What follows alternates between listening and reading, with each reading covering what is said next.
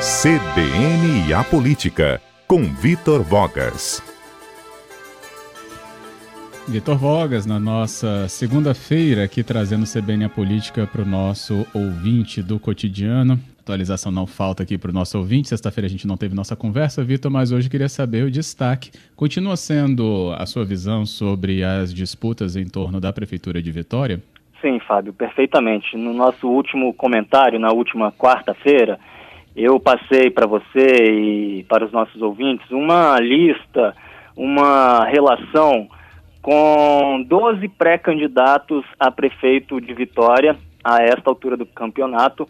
Lembrando que agora a eleição em primeiro e segundo turno ficou remarcada para o mês de novembro, mas a esta altura, praticamente aí há quatro meses da votação, as articulações políticas, as articulações eleitorais já seguem a pleno vapor. E aí, na quarta, eu passei essa lista de 12 nomes. Hoje eu gostaria de me ater a um deles, sabe? Analisar mais especificamente um desses pré-candidatos, que é, talvez seja até o mais conhecido, o mais velho conhecido de todos para os eleitores de Vitória, mas que nessa disputa em específico não deixa de ser uma novidade. Estou me referindo ao ex-prefeito João Coser do PT. Ele que governou a cidade de Vitória por dois mandatos sucessivos, de 2005 a 2012. Nas últimas três eleições, é, eleições gerais e municipais, 2014, 2016 e 2018, os candidatos petistas viram estrelas, Fábio, aqui no Espírito Santo, e eu não digo isso de um jeito positivo. É, até já comentei isso aqui mais de uma vez no nosso quadro, como é, o PT, especificamente no Espírito Santo, teve um, desem um desempenho muito ruim, praticamente pífio no Espírito Santo, nessas últimas três eleições. O nosso estado, Fábio e ouvintes, praticamente se estabeleceu como um colégio eleitoral antipetista, muito refratário ao PT, é, particularmente, eu não diria, e também já comentei isso aqui, é, que o eleitor capixaba tenha se tornado assim um eleitor anti-esquerda. É, tanto é que elegeu, né, no ano passado, um, um, aliás, em 2018, um governador de esquerda, elegeu um senador de esquerda, mas é fato que se tornou e se consolidou como um colégio eleitoral é, anti-PT ou antipetista nesses últimos pleitos. Só para dar alguns exemplos, em 2016, o então candidato do PT a prefeito de Vitória, Perli Cipriano, teve só 3,5% dos votos válidos é, naquela eleição a prefeito da capital. E o partido não elegeu nem sequer um vereador no município. Já em 2018, a eleição passada, o então é, é, candidato à presidência, Jair Bolsonaro, teria vencido em primeiro turno na capital capixaba. E no segundo turno, contra Fernando Haddad, do PT, o Bolsonaro teve quase 2% dos votos válidos na capital do Espírito Santo. Tudo isso para dizer o quê, Fábio? Que talvez por esses fatores a candidatura de João Coser a prefeito agora nasça meio desacreditada por parte ou por boa parte do mercado político capixaba. Mas eu gostaria de propor hoje aos ouvintes uma mudança de ângulo, porque mudando-se é, esse ângulo de análise, analisando-se por outro prisma essa pré-candidatura de Coser, pode ser um grande erro subestimar o potencial do ex-prefeito nesse, é, nesse pleito de agora. Por que isso? Porque, apesar da descrença de muitos, Coser pode surpreender e mostrar-se realmente competitivo por uma combinação de fatores, tanto da conjuntura nacional como da micropolítica da capital. E aí eu explico, Fábio. Em primeiro lugar, é preciso partir da premissa de que é, a eleição de Vitória é uma eleição de dois turnos e será decidida em dois turnos, viu? É fato que neste ano nós teremos um segundo turno. Além disso, no primeiro turno tende a ser uma disputa com votação muito pulverizada. Hoje há pelo menos 12 partidos predispostos a lançar candidato próprio a prefeito, nós os listamos aqui na última quarta-feira, inclusive. Destes, eu calculo que de 8 a 9, pelo menos, devem permanecer no páreo, o que ainda é um número considerável. E aí vamos à matemática. Numa eleição como essa, é plausível que um candidato chegue ao segundo turno com cerca de 20% dos votos. Quer dizer, não é necessária uma votação tão alta no primeiro turno para passar de fase. Hum. Se o ano fosse 2016, eu não hesitaria em carimbar. Coser entra sem a menor chance, ele não conseguiria atingir nem sequer esse, essa marca de 20%, porque o antipetismo, como nós vimos no início do comentário, estava no auge, mas agora 2020 não é 2016.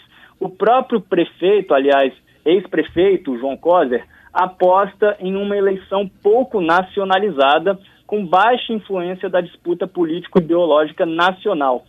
Se realmente for assim, Coser lucra. Ele não sofrerá tanto com a rejeição ao PT e à esquerda de modo geral, mantida por boa parte do eleitorado capixaba, e poderá ater a sua campanha a um debate técnico de propostas para a cidade, é, defendendo principalmente um legado pessoal dele, pessoalmente como prefeito, né, que pode ser considerado respeitável. Por outro lado, se a eleição for realmente ideologizada, refletindo a polarização política nacional entre a esquerda e a direita bolsonarista hoje no poder, o Coser também pode ser beneficiado como representante do PT na disputa. Primeiro, por causa do desgaste acelerado do bolsonarismo, com o presidente atualmente aprovado por só um terço da população. Segundo, Fábio e ouvintes, porque num contexto como esse, de disputa nacionalizada, o ex-prefeito pode garantir não só aquele chamado voto ideológico enraizado de eleitores petistas, como também agregar aliados e eleitores de outras tendências de esquerda e até de centro. Pode atingir, numa frente de esquerda, teoricamente, eleitores que não vão querer eleger um prefeito de direita e assim bater naqueles 20% que nós já falamos. Além do voto Sim. ideológico, é um, um, outro fator a acrescentar nessa análise, ao voto geográfico. O que, que eu quero dizer com isso? É que, historicamente, o PT alcança melhor votação na periferia da cidade. E, nesse aspecto, é outro assunto, né, outro fato que nós também já comentamos aqui, a transferência de domicílio eleitoral do deputado federal Amaro Neto de Vitória para a Serra em abril também pode favorecer a candidatura de Coser. Isso porque é, o petista, então, pode ou poderá batalhar por votos que tenderiam a ir para o Amaro nesse segmento social de baixa renda, é, onde se concentrou inclusive o eleitorado do apresentador de TV contra o atual prefeito Luciano Rezende na última eleição municipal em 2016. Por fim, Fábio e ouvintes, é importante ressaltar um fator chave aí nesse raciocínio é, a direção nacional do PT deve investir pesadamente na campanha de João Coser, tá? Se é um erro subestimar o ex-prefeito nesse páreo local, nesse páreo, é um erro ainda maior subestimar a máquina partidária e o poder financeiro do PT. Basta lembrar, por exemplo, que o partido tem direito à maior cota do fundo eleitoral. Serão hum, 201 sim. milhões de reais, pouco mais de 200 milhões é, de, de fundo eleitoral para o Partido dos Trabalhadores, quantia que será distribuída a critério da direção nacional entre os candidatos da sigla pelo país nas eleições municipais. E a direção está priorizando, é, priorizando candidatos a prefeito nas capitais, justamente como João Coser, Fábio. Então, nesse é, conjunto aí, é, por essa combinação de fatores, eu, eu concluo, né, de fato, que o João Coser pode, pode sim surpreender. Eu não digo, eu acho que ele cresce, ele tem potencial para crescer. Eu não digo que ele vencerá as eleições, é, nem que uhum. ele necessariamente chegará ao segundo turno, mas acredito que pode sim crescer e crescendo, quem sabe pode até bater naquela marca que, de 20% dos votos válidos no primeiro turno, é, ou no mínimo, no mínimo, embolar bastante, embolar ainda mais esse jogo que já se encontra bastante embolado na sucessão do prefeito Luciano Rezende. Pois é. E aí, é, tem que ver também quem estará no páreo, né, Vitor? Como você falou ali daqueles 10 nomes, né?